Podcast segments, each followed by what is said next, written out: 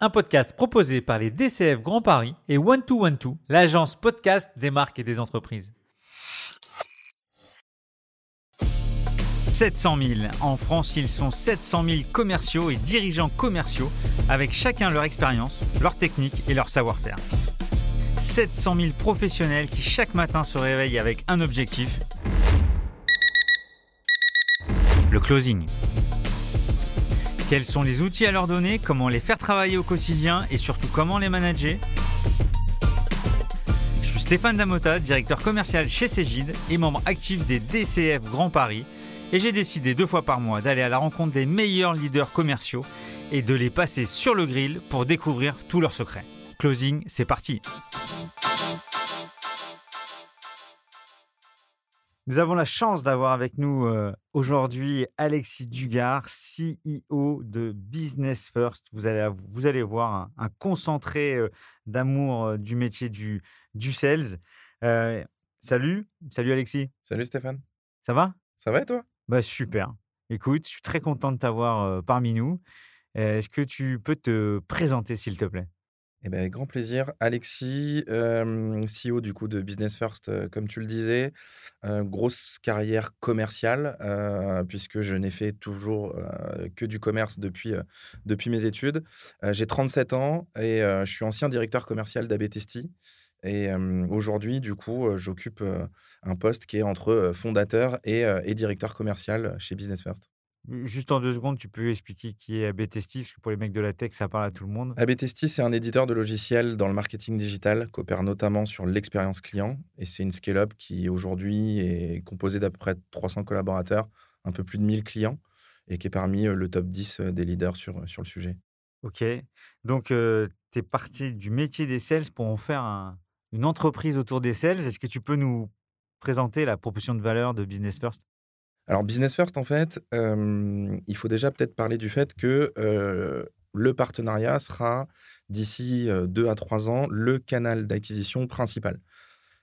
On est parti en fait du, constat avec mon associé Guillaume que beaucoup de commerciaux, dans leur rendez-vous de découverte, sont amenés à capter de l'information. Cette information, elle est intéressante parfois pour eux et elle est parfois en dehors de leur scope. Malheureusement, quand elle est en dehors de leur scope, la plupart du temps, elle part à la poubelle, alors qu'elle pourrait intéresser énormément de partenaires si les sales en avaient connaissance de ces partenaires.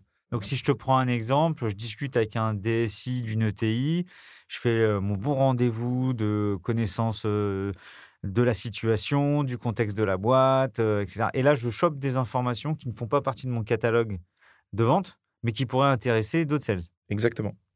Donc l'idée étant que nous, on va organiser des groupes d'échange de manière à ce que tu puisses avoir des spécialistes de chaque sujet autour de toi, des gens qui vont être très complémentaires de ta solution, sans concurrence.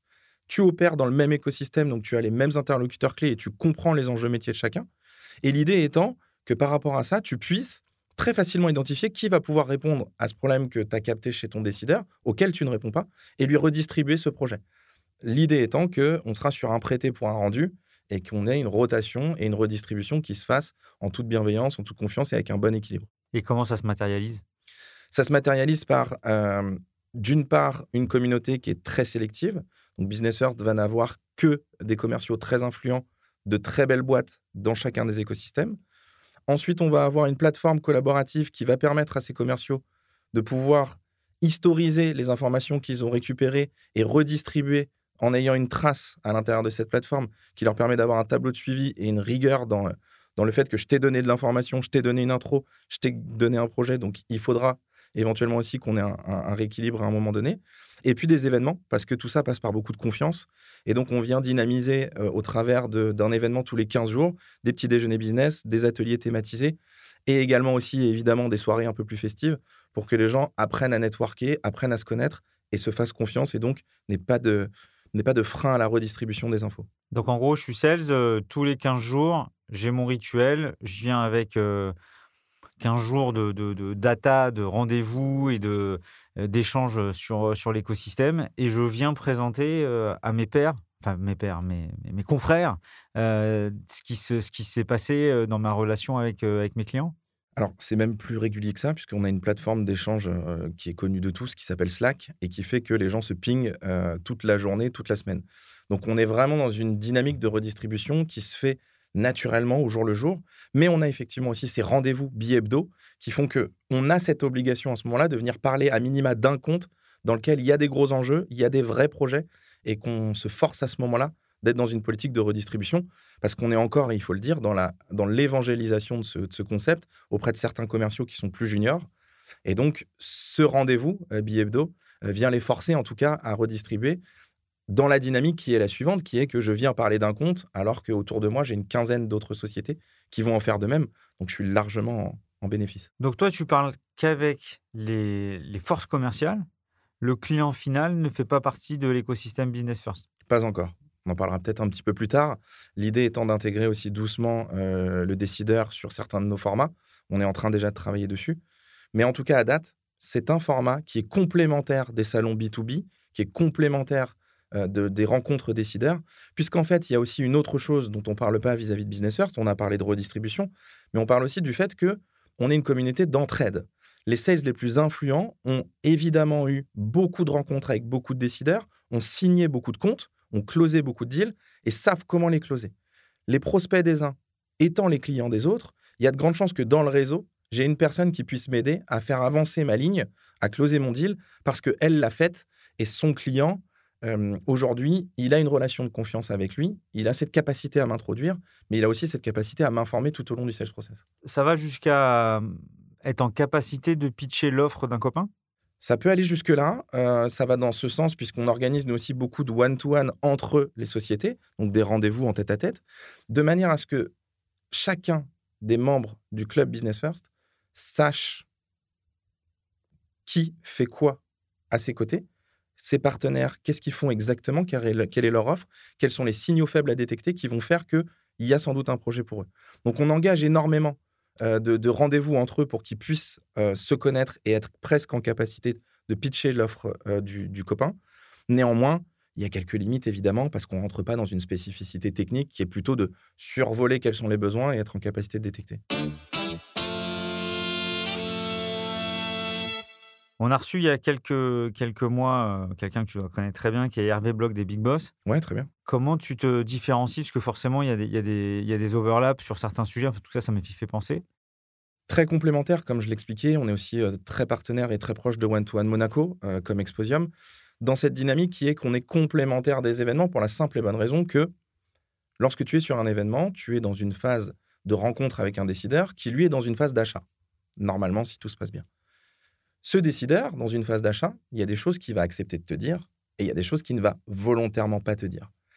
Les décideurs sont dans une, aujourd'hui dans une réflexion qui est que je suis sursollicité au quotidien par énormément d'acteurs. Lorsque je vais sur un événement, je vais aussi être dans un benchmark quotidien qui fait que je dois être en rétention d'informations. Comme je l'expliquais tout à l'heure, le principe de Business First, c'est tant que dans le réseau, il y a quelqu'un qui a ce de décideur, ce prospect comme client et qui a toutes les informations officieuses. C'est ça, Business First. L'idée, c'est que lui vienne te les redistribuer. Donc, tout ce que le décideur n'a pas accepté de te dire dans une phase d'achat, ton copain du club va pouvoir te le dire. À savoir, quelle est la maturité sur le digital, quels sont les vrais enjeux, quelle est la roadmap projet, euh, comment ils sont situés en termes d'investissement budgétaire, quelle est la stack techno, est-ce qu'ils sont vraiment bien outillés, est-ce que du coup tu vas être en concurrence? Toutes ces infos-là, lui, va pouvoir les récupérer parce qu'il a la confiance avec son, avec son client. Et quelles sont les, cibles de Business First et côté sales et côté euh, clients finaux? Je ne sais pas si on peut un peu appeler ça comme ça. Alors, Business First ne s'adresse exclusivement qu'aux éditeurs de logiciels, ce qu'on va appeler les SaaS. Euh, aujourd'hui, on est présent euh, dans deux écosystèmes, à savoir le Martech et la RH Tech. On est en train de se développer sur de nouveaux écosystèmes. On commence à adresser aussi la FinTech. Donc, l'idée étant que, au-delà de ça, on va avoir des critères d'éligibilité.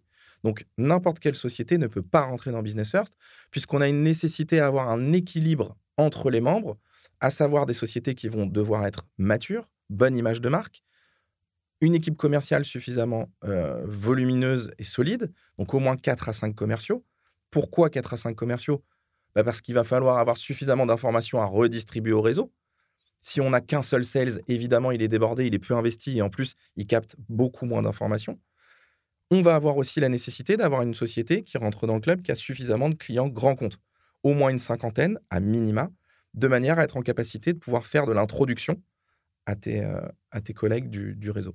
Je comprends que, vu ton, ton, ton, ton track record, naturellement, tu es venu dans les boîtes de la tech, mais pourquoi ce vertical est limitant ou tu pourrais aller sur d'autres industries? Il est absolument pas limitant. Euh, et comme tu l'as si bien dit, euh, s'il ne s'agissait que de raccourcis, puisque Business First, c'est aussi prendre des raccourcis.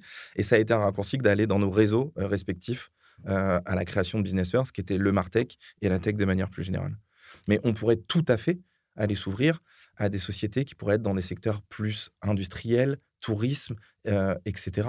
Euh, dans la mesure où, au final, tu regardes, même sur l'automotive, euh, combien de personnes veulent bosser avec PSA, avec Renault ou avec d'autres dans une sous-traitance qui peut être moi, je fais de l'essuie-glace, moi, je fais du tableau de bord, moi, je fais du pneumatique, j'en passe des meilleurs. Chacun peut avoir sa complémentarité, mais avec la nécessité d'avoir cette relation décideur qui fait que je peux avoir une place dans le cahier des charges du nouveau véhicule qui va sortir. Est-ce que tu souffres du turnover des sales? Au niveau de Business First? Pas, chez toi, hein, mais quand tu as commencé à avoir un, représentant d'une boîte de la tech qui vient, qui régulièrement, et puis d'un coup, qui change de boîte, d'un coup, ça, écroule les échanges avec ses pairs?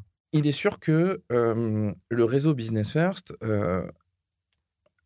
va avoir une puissance qui se fait par la qualité de ses membres. Donc, il est bien évident qu'un membre qui euh, jouait euh, bien le jeu, qui était très bon commercial, et du coup avec un mindset de network, qui s'en va, est une perte pour Business First. Néanmoins, et ça c'est ce qu'on constate, on a aujourd'hui chez Business First à peu près la moitié du business qui vient de la cooptation. Et euh, une partie de, ces, de ces cooptations vient notamment aussi du fait d'un sales qui a quitté Business First parce qu'il a quitté sa boîte et qui très vite en reparle à sa nouvelle boîte. Et donc, on a finalement assez peu de membres qui nous quittent euh, ad vitam aeternam, puisqu'on les retrouve très vite euh, dans, leur, dans leur nouvelle société. Nos auditeurs sont en majorité des, managers et des leaders du, business. Euh, tu privilégies un commercial plutôt qu'un directeur commercial ou un manager commercial dans ton, dans ton principe? Sur Business First, on va plutôt être sur des profils sales manager, à compte exécutif, business developer. Pourquoi? Parce qu'on veut des closers. À savoir que le directeur commercial, lui, accompagne le deal sur sa structuration, sur les étapes de closing notamment, mais il n'est pas au courant en profondeur de ce qui s'est passé pendant le sales process. Or, Business First a cette vocation à justement être dans le détail des choses. Qu'est-ce qui va faire que tu vas pouvoir avoir des raccourcis? Qui sont les vrais décisionnaires? Qui sont les parties prenantes au global sur ton deal? Comment est-ce que tu peux l'accélérer? Comment est-ce que tu vas te situer dessus? Et ça, il n'y a que celui qui a géré le sales process au global qui est en capacité de pouvoir le transmettre et d'aider les pairs. Tu peux nous donner quelques chiffres? Bien sûr. Business First aujourd'hui, c'est à peu près 500 sales en connexion. C'est six groupes d'échange. C'est deux pays, puisqu'on est aujourd'hui en France et en Espagne et on ouvrira à l'été le UK c'est aujourd'hui deux écosystèmes, comme je l'expliquais tout à l'heure, et c'est la nécessité d'avoir des, des, sociétés qui vont avoir, comme je l'expliquais, pignon sur rue. Et donc, Business First, ça n'est pas aujourd'hui un club qui va être amené à surexploiter le nombre de commerciaux, puisque, comme je l'expliquais, on veut les meilleurs. Donc, on n'explosera pas ni le nombre de membres, ni le nombre de commerciaux en connexion. C'est quoi le modèle économique?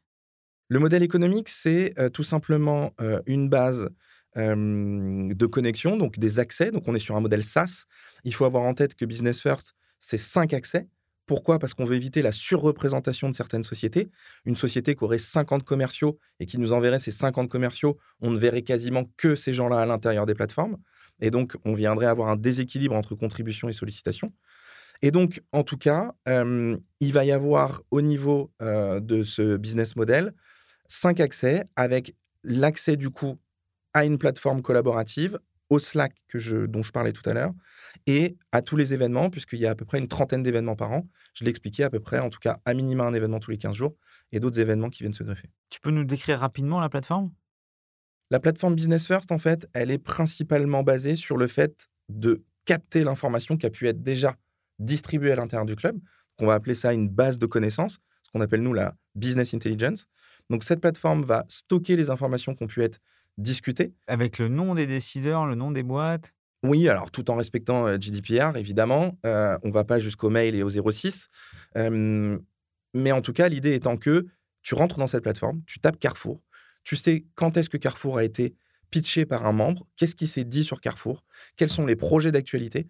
Tu sais aussi qui peut t'aider sur Carrefour, qui peut te donner de l'info ou qui peut te faire une intro auprès des décideurs. Et tu sais aussi qui en ce moment même est sur Carrefour en train d'essayer d'avancer. L'idée étant que cette plateforme te permette très vite de te connecter aux bonnes personnes.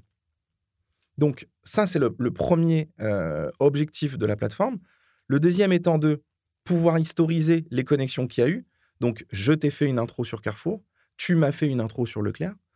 L'idée étant aussi de pouvoir traquer, in fine, la finalité de toutes ces actions et toutes ces connexions entre membres pour donner une perspective de ROI et de visibilité sur le ROI du club auprès des managers.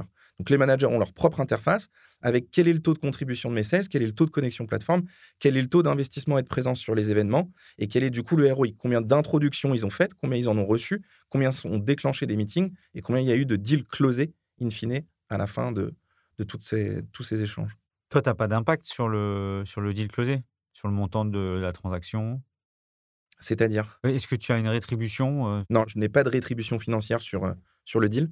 Euh, nous, on est simplement sur, encore une fois, une prestation qui va être plateforme, plus événementielle, plus accompagnement CSM, j'en ai pas parlé, mais on a une équipe de 4 CSM qui sont là pour au quotidien se connecter à ton équipe sales et au manager pour faire en sorte de capter les besoins sur les deals et faire en sorte de très vite te trouver qui va pouvoir t'aider sur, eux sur ces lignes. Écoute, euh, j'étais obligé de te la sortir. Je l'ai trouvé dans le métro tout à l'heure en, pensant à notre, à notre échange. En fait, un peu le BNI version de Jean Basket. Euh, BNI, c'est la genèse euh, de Business First. Alors, de manière assez simple, c'est ce qui est venu nourrir nos réflexions, puisque je faisais partie de BNI. Donc, je suis bien placé pour pouvoir parler de ce format qui est génial. Tu, tu, peux le décrire en deux, en deux secondes? Alors, BNI, pour les auditeurs, c'est un format qui réunit plutôt des profils entrepreneurs, pour le coup, ou commerciaux, tous les vendredis matins pour euh, ce qui était mon cas à l'époque, euh, dans le but de se faire de la recommandation d'affaires. À, 7 heures À 7 heures. Euh, et donc, Jean Basket fait qu'on est un peu plus tard, nous. tout ça pour dire que la petite limite que j'observais, moi, chez BNI, c'était qu'autour de la table, j'avais aussi bien une agence de communication qu'un agent immobilier, un, un coach sportif, un expert comptable, un déménageur, j'en passe et des meilleurs. Alors, tout ça en toute bienveillance avec des gens qui sont vraiment convaincus que la recommandation d'affaires fonctionne et qui sont dans cette dynamique. Nous, ce qu'on s'est dit euh, avec Guillaume quand on a monté Business First chez ABTST au départ, qui était pour notre intérêt personnel de faire plus de business, l'idée étant de se dire si autour de cette table, je n'ai que des gens qui comprennent ce que je leur raconte de mon business, qui sont complémentaires à ma solution, qui rencontrent exactement les mêmes décideurs que moi tous les jours de leur semaine, on a des chances de décupler la puissance de recommandation et donc de closing. Tu m'as dit quelque chose qui, en préparant l'épisode que j'ai beaucoup aimé. Donc, euh, en parlant euh, euh, que le meilleur canal d'acquisition, c'est pas les SQL, donc Sales Qualified Leads, ou les MQL, Marketing Qualified Leads, mais les PQL. oui, c'est une, nouvelle, c'est un nouveau un nouveau wording qu'on utilise euh, chez Business First, alors qui n'est pas copyright, mais qui n'est euh, qui est, qui, est pas très visible ailleurs. Le PQL, en fait, c'est simplement euh, la version améliorée du SQL, puisque le P, alors on peut peut-être préciser, SQL, c'est Sales Qualified Leads, PQL étant Partner Qualified Leads, comme tu le dis. L'intérêt, en fait, du PQL, c'est que lorsqu'il vient d'un partenaire, ce lead, on sait très bien qu'il va être bien qualifié on sait très bien qu'on va avoir une relation de confiance qui est établie par le fait que le partenaire a lui-même la confiance du décideur. Donc quand le décideur a un projet ou quand un partenaire nous introduit auprès d'un décideur, il transmet naturellement la confiance qu'il a dans sa relation. Ça, c'est le premier sujet. Donc on arrive avec un tapis rouge. Évidemment, le partenaire va aussi pouvoir, puisqu'il a toute la connaissance du client, nous préparer au R1, au premier meeting. On est donc dans un dans une situation idéale, puisqu'on sait ce qu'on va devoir dire et comment on va devoir le dire. Donc, on a aussi des chances de faire un très bon premier rendez-vous. Et on va, au travers de la relation partenaire, pouvoir être alimenté tout au long du sales process d'informations hyper clés, puisqu'on a un partenaire qui murmure à l'oreille du décideur. On comprend bien, évidemment, que toute la capacité de transformer un MQL en SQL, étant que le lead soit de bonne qualité, le PQL le fait bien mieux. Et on comprend très bien aussi que le SQL, qui finalement repose très souvent sur des leads qui ont du mal à être bien qualifiés, bien maîtrisés, eh bien là, euh, l'est complètement par rapport aux informations en off qu'on récupère. Et je compléterai euh, sur le taux de transformation qui doit plus rien avoir. C'est la finalité de la discussion, effectivement, euh, puisque euh, quand on surfe sur de la confiance avec un deal bien maîtrisé, on a des chances de closing qui explosent. Donc, naturellement, le PQL va venir remplacer doucement les initiatives, les investissements marketing qui aujourd'hui sont tout bonnement de la visibilité en acquisition avec des budgets faramineux qui sont de moins en moins rentables. On a aussi des salons B2B. Quand tu dis ça, tu penses à ces batteries de SDR dans certaines scale-up? Alors, ça, c'est la suite de l'investissement marketing. Et là, on est plutôt commercial. Mais effectivement, euh, aujourd'hui, euh, le mail de masse et les armées de SDR qui sursollicitent les annonceurs et leur messagerie, donc SDR, Sales Development Representative, on pourra appeler aussi euh, ce profil un prospecteur, un téléprospecteur. On a fait un excellent rendez-vous avec Europhone et, Fabrice Bourdi, qui propose des services d'SDR externalisés. Je vous, je vous conseille de l'écouter où il y a toutes les clés du, métier du SDR. Donc, la problématique, c'est effectivement, et c'est pour ça que nous, on est convaincus euh, que le partenariat va prendre une place essentielle et, euh, prioritaire dans les canaux d'acquisition, c'est que la prospection de masse arrive à son terme, euh, les annonceurs n'en peuvent plus, les SDR ont de plus en plus de mal à prendre du rendez-vous. On se le dit aussi, les salons B2B, atteignent un certain nombre de limites par rapport au fait qu'il va falloir qu'ils se renouvellent et par rapport au fait aussi que les décideurs ont de plus en plus de mal à se déplacer, par rapport à des journées chargées aussi. Et donc, l'accès au projet est de plus en plus compliqué. Par rapport à ça, il y a une chose qui est sûre, c'est que ces choses-là continueront, mais les boîtes qui ont aujourd'hui décidé d'investir dans le partenariat vont prendre des, de l'avance sur leurs concurrents pourtant, on, pourrait se dire, OK, c'est intéressant à ton point de vue, mais écoute, entre les ISV, les partenaires, les cabinets d'intégrateurs, les experts comptables, les prescripteurs, il n'y a rien de nouveau dans, cette vision partenaire. Tu leur réponds quoi à ceux qui pensent ça? Alors, la première chose, c'est que on n'a jamais eu la prétention de révolutionner, d'innover ou de venir euh, comme un élément euh, qui euh, se différenciait de manière extraordinaire vis-à-vis de ce qui existe depuis des lustres. Donc nous, notre vocation, c'est simplement de se dire, avec des membres qui sont triés sur le volet, une communauté très sélective, des événements bien rodés et une mécanique de redistribution qui fonctionne bien, on a des leads qui sont hyper qualifiés et des deals qui sont bien maîtrisés. C'est ce que je disais tout à l'heure. Le deuxième sujet autour de l'intégrateur, et, de l'ESN et du, du cabinet de conseil de manière générale, c'est simplement qu'il faut avoir en tête que autour de ça se cache généralement un choix. Le choix, c'est quoi? C'est que sur un sujet, moi, en tant que cabinet de conseil, j'ai la possibilité de proposer à mon décideur 3, 4, 5 solutions. Ce choix, il va se faire généralement sur ce qui m'intéresse le plus côté business. Combien de TJM je vais pouvoir placer le plus taux de, journée payante. Voilà. Quel est le volume de consulting que je vais pouvoir placer sur cette mission? Et donc, je vais aller proposer généralement le projet à celui qui me permettra d'en placer le plus. Nous, dans le, dans le club, Business First, on a des sales qui sont les seuls et uniques représentants de leur sujet. Donc, lorsqu'ils détectent un projet, ils ont un seul représentant sur ce projet à qui le pousser. Donc on a des gens qui sont purement et simplement agnostiques et qui vont, à chaque fois qu'il y a un sujet, euh, le redistribuer sans aucun calcul, si ce n'est d'avoir cet équilibre euh, qui est je t'ai donné, j'espère recevoir. C'est très clair. Bon, j'étais obligé de te pousser un peu pour, euh, pour, comparer. Et, tu fais bien. Et, c'est vrai que ça dépend des boîtes. Moi, j'ai fait des boîtes où l'indirect fonctionnait super bien et d'autres où l'indirect est, à la peine, et notamment dans les relations entre le commercial indirect, le commercial direct, euh, qui doivent travailler ensemble, collaborer sur un deal. Et rien que ça, parfois, c'est assez, euh, assez compliqué. Donc, je vois tout de suite euh, le, biais positif. va faire discuter des sales entre eux pour faire avancer. Est-ce que ça t'arrive que les sales se mettent ensemble de plusieurs boîtes pour répondre à un appel d'offres commun? Ça arrive. ça arrive puisque régulièrement, il y a des sales qui vont pousser des, appels d'offres. L'idée étant que sur un appel d'offres, généralement, on peut répondre au lot 1, au lot 2, mais pas forcément au lot 3 et au lot 4. On a de grandes chances que dans son groupe, il y ait des gens qui puissent y répondre. Donc, il arrive fréquemment que des sales répondent concomitement à des besoins décideurs. Et du coup, il arrive aussi, et c'est la finalité aussi de Business First, qu'il y ait des intégrations technologiques qui se fassent du fait euh, de, de, de, de complémentarité commerciale.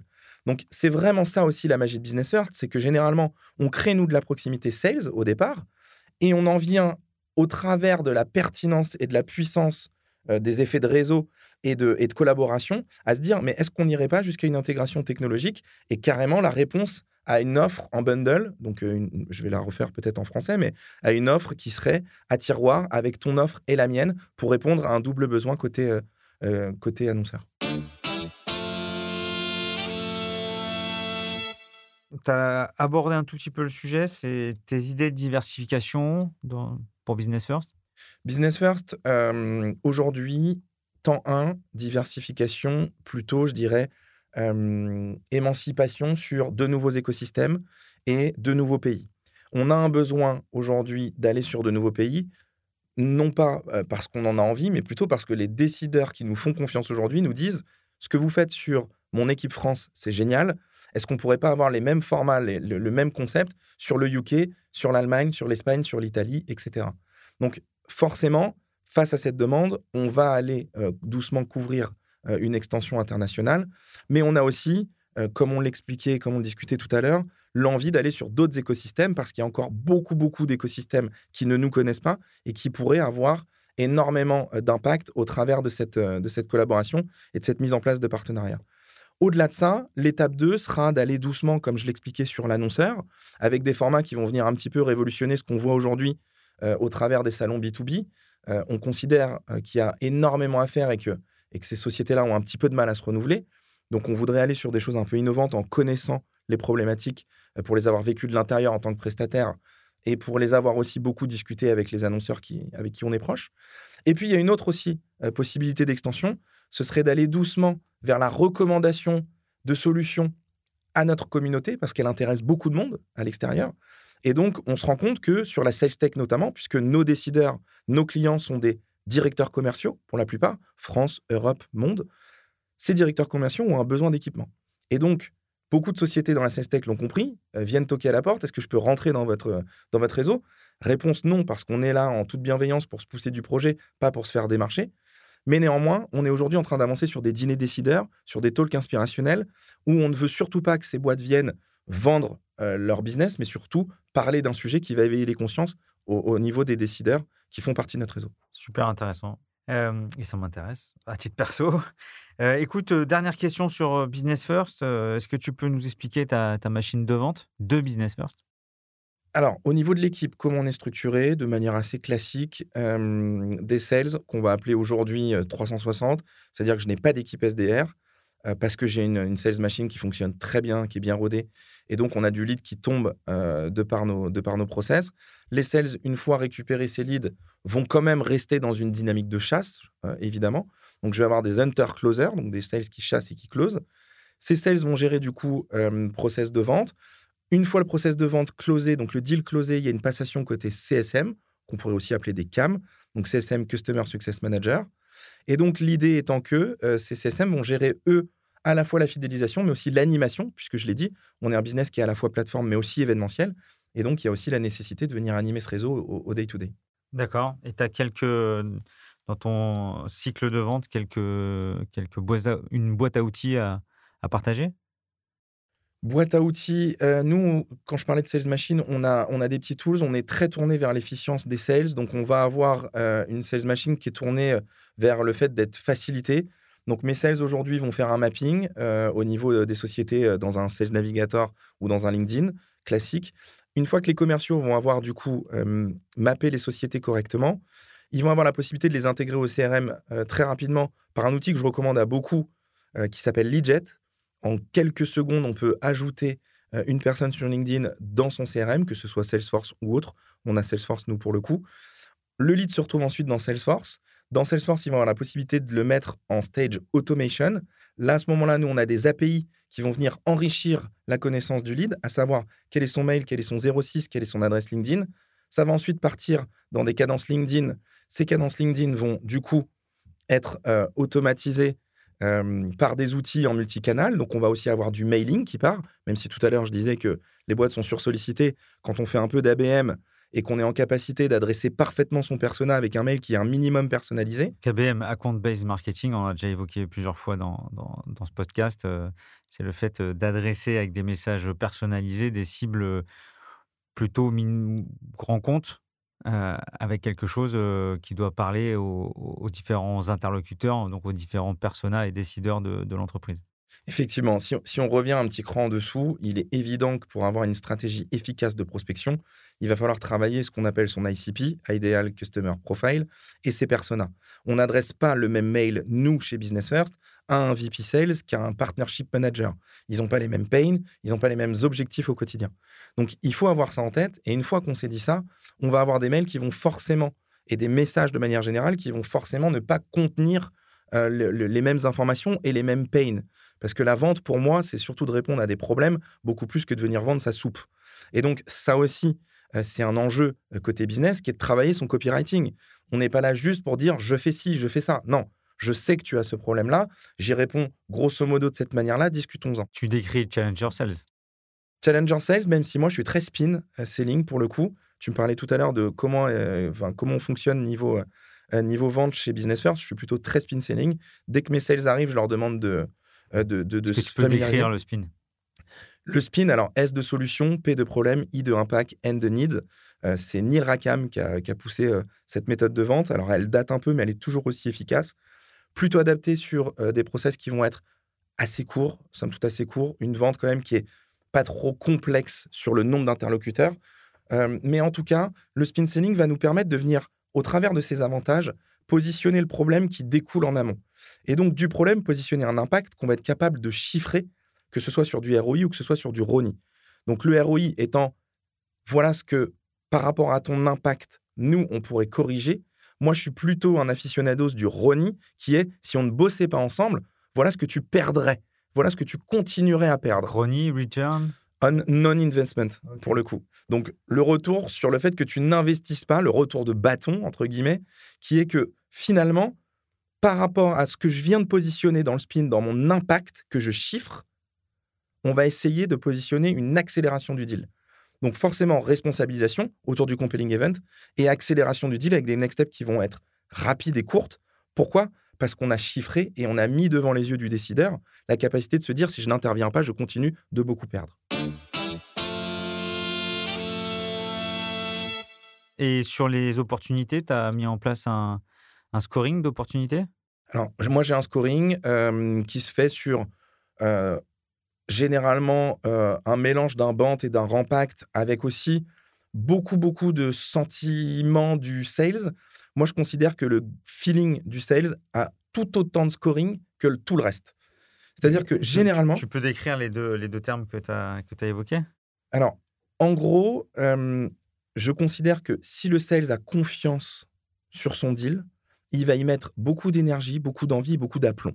Ça, c'est un gage de réussite qui est tout aussi fort qu'un band qui est d'avoir validé budget, authority, need, timeline, qui sont les grands euh, principes de la maîtrise minimale du deal.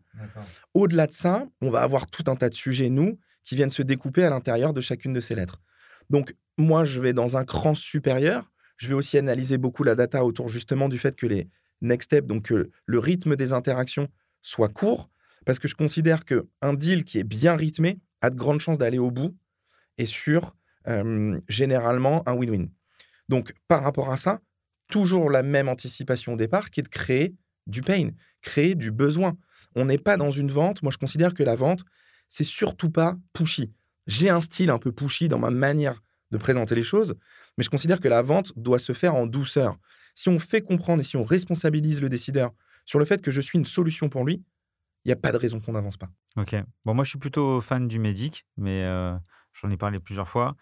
Euh, bon, ça, par rapport à, la description du band, c'est quelques lettres en plus, mais euh, je pense que parfois ça fait la différence. Je suis très fan du médic aussi, et je pousse aussi beaucoup la notion de sponsorship et la gestion justement du travail en multi-interlocuteur, la capacité à bien mapper son compte, travailler vraiment à fond sur le sponsor, être capable de très vite engager les parties prenantes. Donc en tout cas, le médic, j'y suis très familier. Je le distille ici et là aussi beaucoup dans le coaching que je peux avoir avec mes équipes. Et puis, j'ai aussi une collaboration avec, avec un sales qui est, qui est, spécialisé sur le médic et avec qui on s'entend super bien, qui est Vincent Coirier, qui est actuellement CRO chez Partout et qui pousse aussi beaucoup, beaucoup cette méthode de vente. Donc, juste, bon, le médic, c'est le budget, les compétiteurs, les influenceurs, qui signe le bon de commande, la timeline. je sais plus, j'ai plus toutes les. On va, va pas rentrer dans, dans, le détail. Et puis, j'ai dit depuis un moment, je vais faire un, un petit format pour le décrire plus précisément, le médic. Ok, merci pour, pour cette description de ta machine de vente. Si on revient rapidement sur ton expérience, qu'est-ce que tu faisais avant? Tu as parlé d'ABTST, tu peux revenir un peu en arrière oui, bien sûr. alors, du coup, ABTST, j'étais, je suis arrivé chez ABTST, moi, je suis. juste avant, j'étais chez Smart Focus, donc plus connu sous le nom d'Email Vision. avant ça, j'étais chez Accolade, pour le coup. ce qu'il faut avoir en tête, c'est que quand j'arrive chez ABTST, au départ, je suis là pour travailler le grand compte.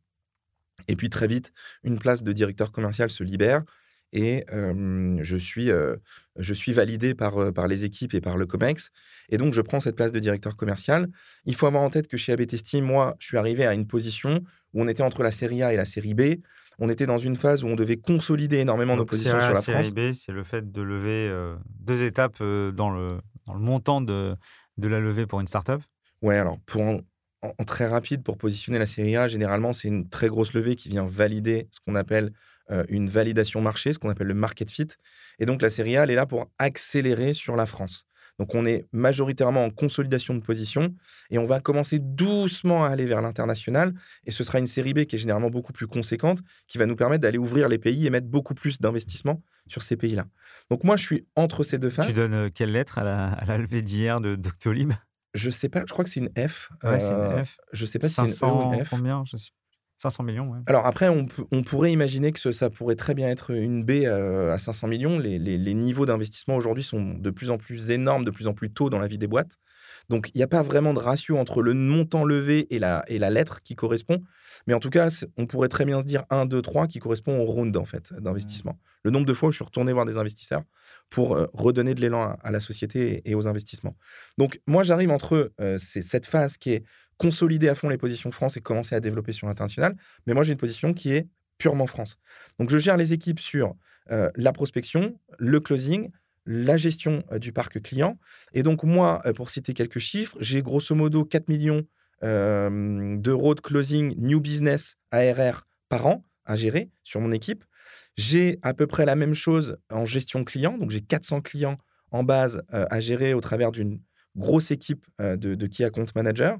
Et j'ai cette nécessité de travailler justement beaucoup sur le positionnement du discours. Donc, on retravaille tous les playbooks, on retravaille énormément la stratégie de prospection parce qu'on commence à être très connu. Donc, playbook, c'est le entre guillemets la version moderne du script pour les pour les forces commerciales pour pour lancer les les premiers échanges et, la prospection. Ouais, désolé, beaucoup d'anglicisme et je vais et je vais essayer aussi de, de, limiter au maximum et, je m'y force au quotidien donc, on travaille aussi sur une stratégie ABM, j'en parlais tout à l'heure, à compte based marketing. On retravaille à fond nos personas, donc je rentre beaucoup dans la data aussi du CRM. L'idée étant que à l'intérieur du CRM, on sache très vite identifier sur quel secteur on est très bon, quels sont les personas qui sont engagés, donc quels sont les, les, titres, les fonctions des décideurs qui sont sur nos deals et qui nous emmènent au bout et quelles sont les clés de réussite d'un deal. Je réanalyse beaucoup, beaucoup cette data et en fonction de cette data, je réajuste la stratégie 1 de prospection, 2 le discours, 3 euh, la manière dont on va, on, va adresser le marché euh, de manière générale en termes de secteur. Et donc, effectivement, on se met dans une conquête euh, de, d'aller gagner un maximum de parts de marché face à un gros concurrent qu'on a. Euh, et ça, ça s'avère être une belle réussite, puisque très vite, on arrive à la série B. Et on a à ce moment-là aussi euh, des pays qui vont commencer à tirer euh, la couverture doucement et le chiffre d'affaires vers, vers l'extension internationale. Côté études? Parcours universitaire dans le commerce, diplôme de commerce international, euh, tout ça mené euh, dans la très belle ville de Rouen, euh, où je garde de très bons souvenirs. Et, donc des études qui ont été tournées vers le commerce et en plus en alternance Ce qui fait que j'ai été très tôt dans le bain du, du business et du commercial et que j'en suis, comme je l'expliquais au tout début, finalement jamais sorti.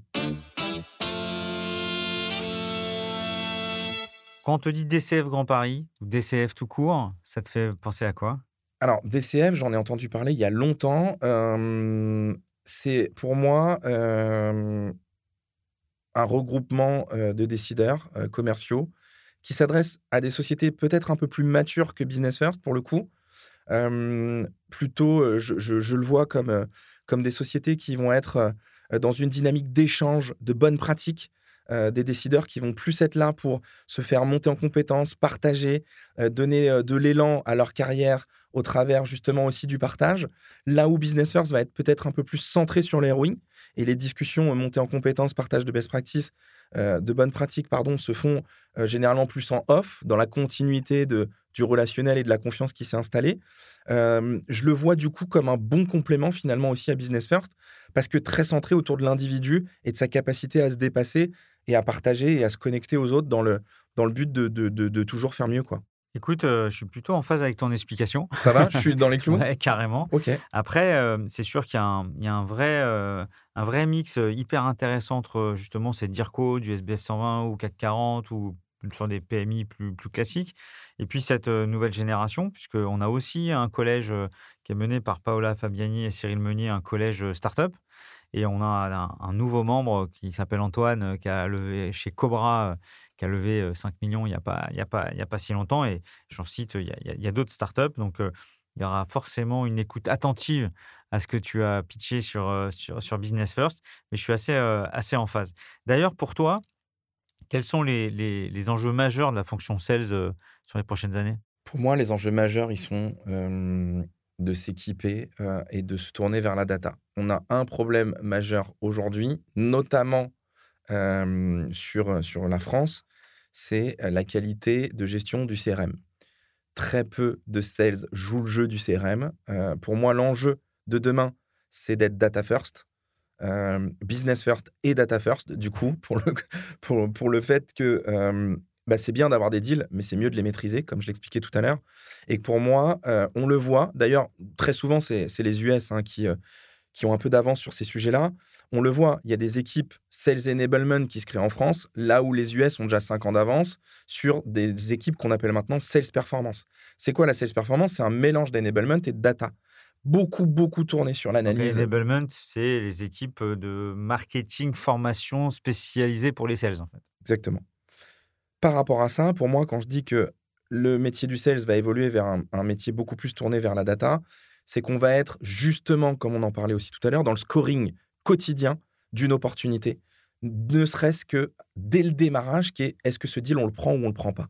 C'est un lead entrant. Est-ce qu'il y a lieu d'être pris par un sales ou pas? Oui, non, en fonction de quoi? De la data. Qui est sur ce deal? Qui est, ce, qui est, qui est cette, ce compte qui nous a contacté En quoi il y a des clés de succès qui vont faire qu'il y a un intérêt à ce qu'on discute? Deuxièmement, tout au long du sales process, il y a énormément d'informations euh, qui sont euh, disponibles pour le sales. On voit de plus en plus d'outils justement de sales enablement qui vont mettre à disposition le bon contenu au bon moment. Donc on envoie euh, la bonne vidéo, euh, le, bon, euh, use case, euh, le bon cas client du coup. Euh, on a de plus en plus d'analyses autour de combien de touchpoints il va falloir pour aller au bout. Est-ce que tu es on track ou pas? Est-ce que tu es dans les cordes? Je le refais euh, encore une fois en français. Euh, et donc, tout ça, pour moi, va aller dans le sens de, un, des sales qui vont devoir se mettre beaucoup plus au carré sur le fait de documenter leurs actions, ce qui n'est pas dans les mœurs encore aujourd'hui, mais moi, je bataille euh, au quotidien. Deuxièmement, Sales Tech is the new Martech. Clairement, je lisais encore un article il y a, un mois là-dessus. Euh, on va voir un essor de solutions pour venir équiper la performance et l'efficience des commerciaux qui va exploser dans les 3 à 4 ans à venir.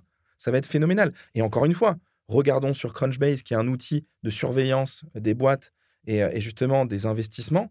Regardons ce qui se passe sur la sales tech aux US. C'est monstrueux ce qui est en train de se passer. Et c'est pour ça qu'on voit arriver des Mojo, des, plein, de, plein d'acteurs. Tu as parlé de Cobra aussi tout à l'heure. encore une fois, le sujet, le sujet des coms, alors, n'est pas un outil de performance et d'efficience, mais c'est un outil de fidélisation. Ah, pas que ça. Si tu parles avec Frédéric Bonneton, qui est un spécialiste, c'est un, c'est un outil de coaching et d'efficience parce que si tu n'as pas un bon plan de com, tu n'as pas des commerciaux qui Oui, mais alors du coup, côté décideur, pour le coup. Oui, mais le, le sel, s'il n'est pas motivé par son plan de com, il C'est ce que j'expliquais. Du coup, moi, je le vois effectivement comme un, comme un outil de fidélisation aussi. Et c'est vrai que, comme tu le, comme tu le dis, je, suis, je, te rejoins à, 100%. Le décideur a cette nécessité d'avoir un plan de com motivant euh, et simple. Ouais, et c'est un vrai métier. Écoute, euh, et sur le, sujet où je parlais de Mojo, euh, j'espère avoir bientôt sur ce podcast, il y a aussi le sujet de comment faire pour que les sales remplissent mieux les CRM C'est pas juste de les obliger, il faut que les outils soient le plus sexy possible et avec un, retour sur investissement le plus, intéressant. Et c'est vrai que le fait pour Mojo, c'est-à-dire juste en deux secondes, le fait d'enregistrer chaque conversation et de les traduire et de les écrire en compte rendu dans Salesforce ou dans d'autres CRM facilite la vie du, du commercial. On a abordé les nouveaux métiers, Sales Enablement, Sales Ops, CSM. On voit que tu es, bien au carré sur, sur le sujet. Toi, à titre perso, comment tu progresses? Moi, je me documente beaucoup, beaucoup, beaucoup, beaucoup trop d'ailleurs, parce que parce que c'est important aussi de garder de la bande passante pour le perso. Mais il m'arrive régulièrement d'être à traîner le soir sur, sur LinkedIn, sur Crunchbase pour aller regarder quelles sont les grosses levées de fonds, regarder ce que font ces boîtes, etc.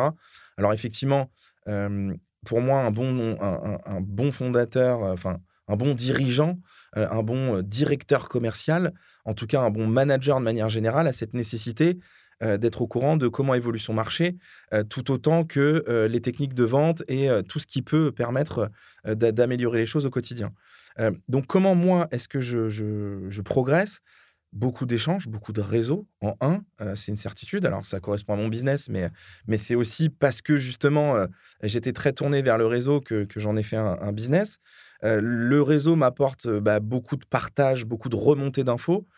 Le deuxième sujet étant que bah, moi aussi, je dois nourrir mon réseau, donc je suis beaucoup en alerte, donc beaucoup de LinkedIn.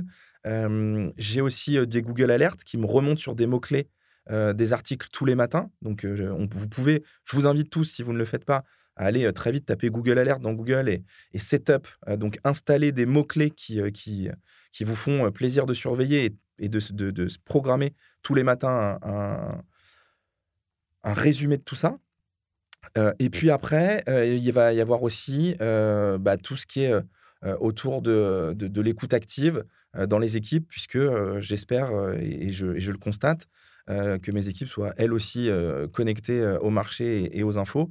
Et donc tous les midis, régulièrement aussi, et pendant la journée, j'ai de l'information qui remonte. Un livre à, à, conseiller à nos auditeurs? Plein de livres. on pourrait aller sur des très classiques, 25e heure Semaine de 4 heures, 0 euh, to 1, euh, Crossing the Shazam, tout ça, tout ce qui a déjà dû être dit dans ton podcast 800 fois. Allons peut-être sur des choses un petit peu plus un petit peu plus exotiques, enfin entre guillemets, je sais pas, l'art du pitch, je sais pas si ça te parle. L'art du pitch d'Oren Claff, dingue, c'est la Bible. Moi, chaque sales qui rentre dans la, boîte euh, doit lire ce bouquin dans sa première semaine. C'est ni plus ni moins autour de comment est-ce que je garde le cadre dans le relationnel business c'est travailler sur comment est-ce que je passe la barrière du cerveau reptilien chez, mon, chez mon acheteur. Des choses passionnantes sur lesquelles on, on porte assez peu d'attention, mais en fait, il y, a, y, a, beaucoup, beaucoup de, de, choses qui font écho à, notre quotidien. et donc, vraiment, l'art du pitch, incroyable. L'art de se faire des amis de d'Alc Energy, qui est sur toutes les bonnes pratiques autour de bah, comment est-ce que j'entretiens mon réseau, comment est-ce que je le, je le bichonne. Et donc, un petit tip sans passant, mais le fait de ne jamais critiquer qui que ce soit. Il se lit, il se lit super vite. Et on me l'a offert il n'y a pas très longtemps. Là, donc, donc voilà, c'est des petites choses comme ça qui font que on apprend des choses de manière un peu détournée, mais qui vont servir notre quotidien en tant que, en tant que sales. Le dernier livre aussi qui est peut-être intéressant de regarder, c'est The Sales Acceleration Formula. Incroyable. Une bible de tout sur l'accélération, la structuration, le recrutement, enfin, tout, tout, toutes les, bonnes pratiques euh, autour du sales, c'est vraiment incroyable. je le vois sur pas mal de photos LinkedIn, euh, lui parler d'Irko. Écoute, euh, merci. Je pense qu'on a, fait un, on a fait un bon tour. Pour finir, la dernière question, je vais te poser cette question autour euh, d'un- sujet que tu as beaucoup évoqué, qui est la sales tech. Donc, pour toi, quelle est la suite logicielle idéale pour un DIRCO des temps modernes? Alors, LinkedIn Premium ou Sales Navigator. Ensuite, Leadjet. Ensuite, euh, des outils d'enrichissement, notamment Drop Contact pour euh, l'un des meilleurs. Ensuite, un outil euh, qui va être autour bah, de la prospection. Là, je pourrais en citer beaucoup. Outreach, SalesLoft, Lemlist et tant d'autres. parce qu'ils permettent d'être en multicanal et de venir intégrer aussi le call au milieu des séances de prospection, ce qui est, ce qui est précieux. J'adore les vidéos de Lemlist. Ouais, Les vidéos Guillaume perso. Aubèche qui est, qui, est, euh, qui est très bon sur euh, le personal branding, euh, le fait de, bien représenter sa boîte. Une, fois, une fois le CRM complété par les commerciaux, je considère que le CRM va vraiment être central sur toute la durée du process. Nous, on va travailler sur, sur un export dans un outil qui s'appelle Airtable et qui nous permet de scorer les deals correctement. Donc, justement, ce dont on parlait tout à l'heure, faire un export via un outil qui s'appelle Zapier et qui nous permet d'envoyer la donnée dans une autre base de données d'analyse. Euh, on pourrait avoir un data studio pour analyser euh, les données euh, en dehors du CRM, même si moi je suis plutôt friand d'avoir des bons dashboards à l'intérieur de, de- mon Salesforce. Et puis au-delà de ça, quelques outils d'efficience, donc classique, euh, outils de signature électronique. Celui qu'on n'a pas aujourd'hui, ça devient compliqué.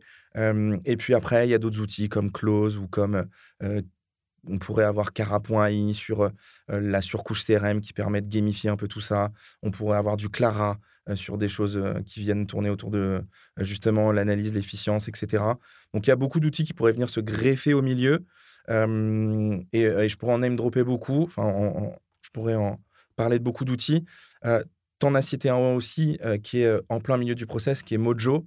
Euh, Il y en a beaucoup d'autres. Il y a beaucoup de concurrents. Il y a Gong euh, et, il y en a beaucoup euh, encore. Euh, N'hésitez pas en tout cas à regarder aussi parce que ça permet euh, de très rapidement, en milieu de process, pouvoir discuter de quelque chose de concret sur qu'est-ce que tu as dit, comment tu l'as dit, comment tu aurais dû le dire et comment tu vas pouvoir corriger les choses. Je me rends compte que la masse d'informations que tu as données et de noms, ça mériterait un épisode dédié justement sur, euh, sur euh, comment comprendre euh, tout ce qui se passe dans la, dans la tech euh, actuellement. Écoute, on arrive à, la fin de cet épisode. Merci beaucoup, Alexis. Moi, j'ai beaucoup aimé quelques temps forts. Bon, le premier, il est assez simple. hein. C'est bah, le premier sujet, c'est le partenariat. Comment en en 2022 on remet le partenariat devant tous les, euh, les, les- moyens d'acquisition? Donc ça, c'est assez intéressant, euh, même très intéressant. Le deuxième, c'est le- les secrets des décideurs. J'ai bien aimé quand tu as dit ça, de dire que quand on vient d'un d'un- confrère, euh, on a d'autres informations sur notre décideur euh, et une liberté de, de parole du décideur. J'ai trouvé ça pas mal. J'ai beaucoup aimé aussi la terminologie PQL pour Partner Qualified Lead plutôt que SQL et MQL. Voilà, et puis après, tu as parlé d'un sujet euh, qui, est, récurrent, qui est le CRM à remplir. Et là, je remets une couche en disant, il ne faut pas juste mettre des coups de bâton, il faut aussi donner une, attractivité à la communauté sales pour, pour les remplir.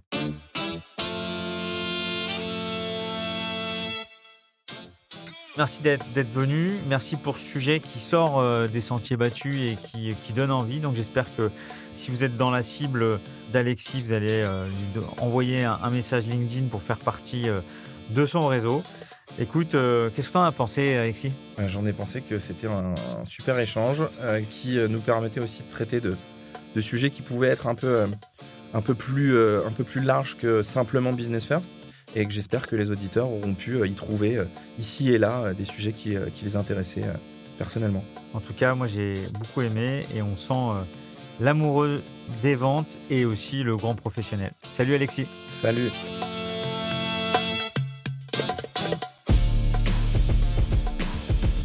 Une mention spéciale à One212, l'agence podcast qui réalise Closing.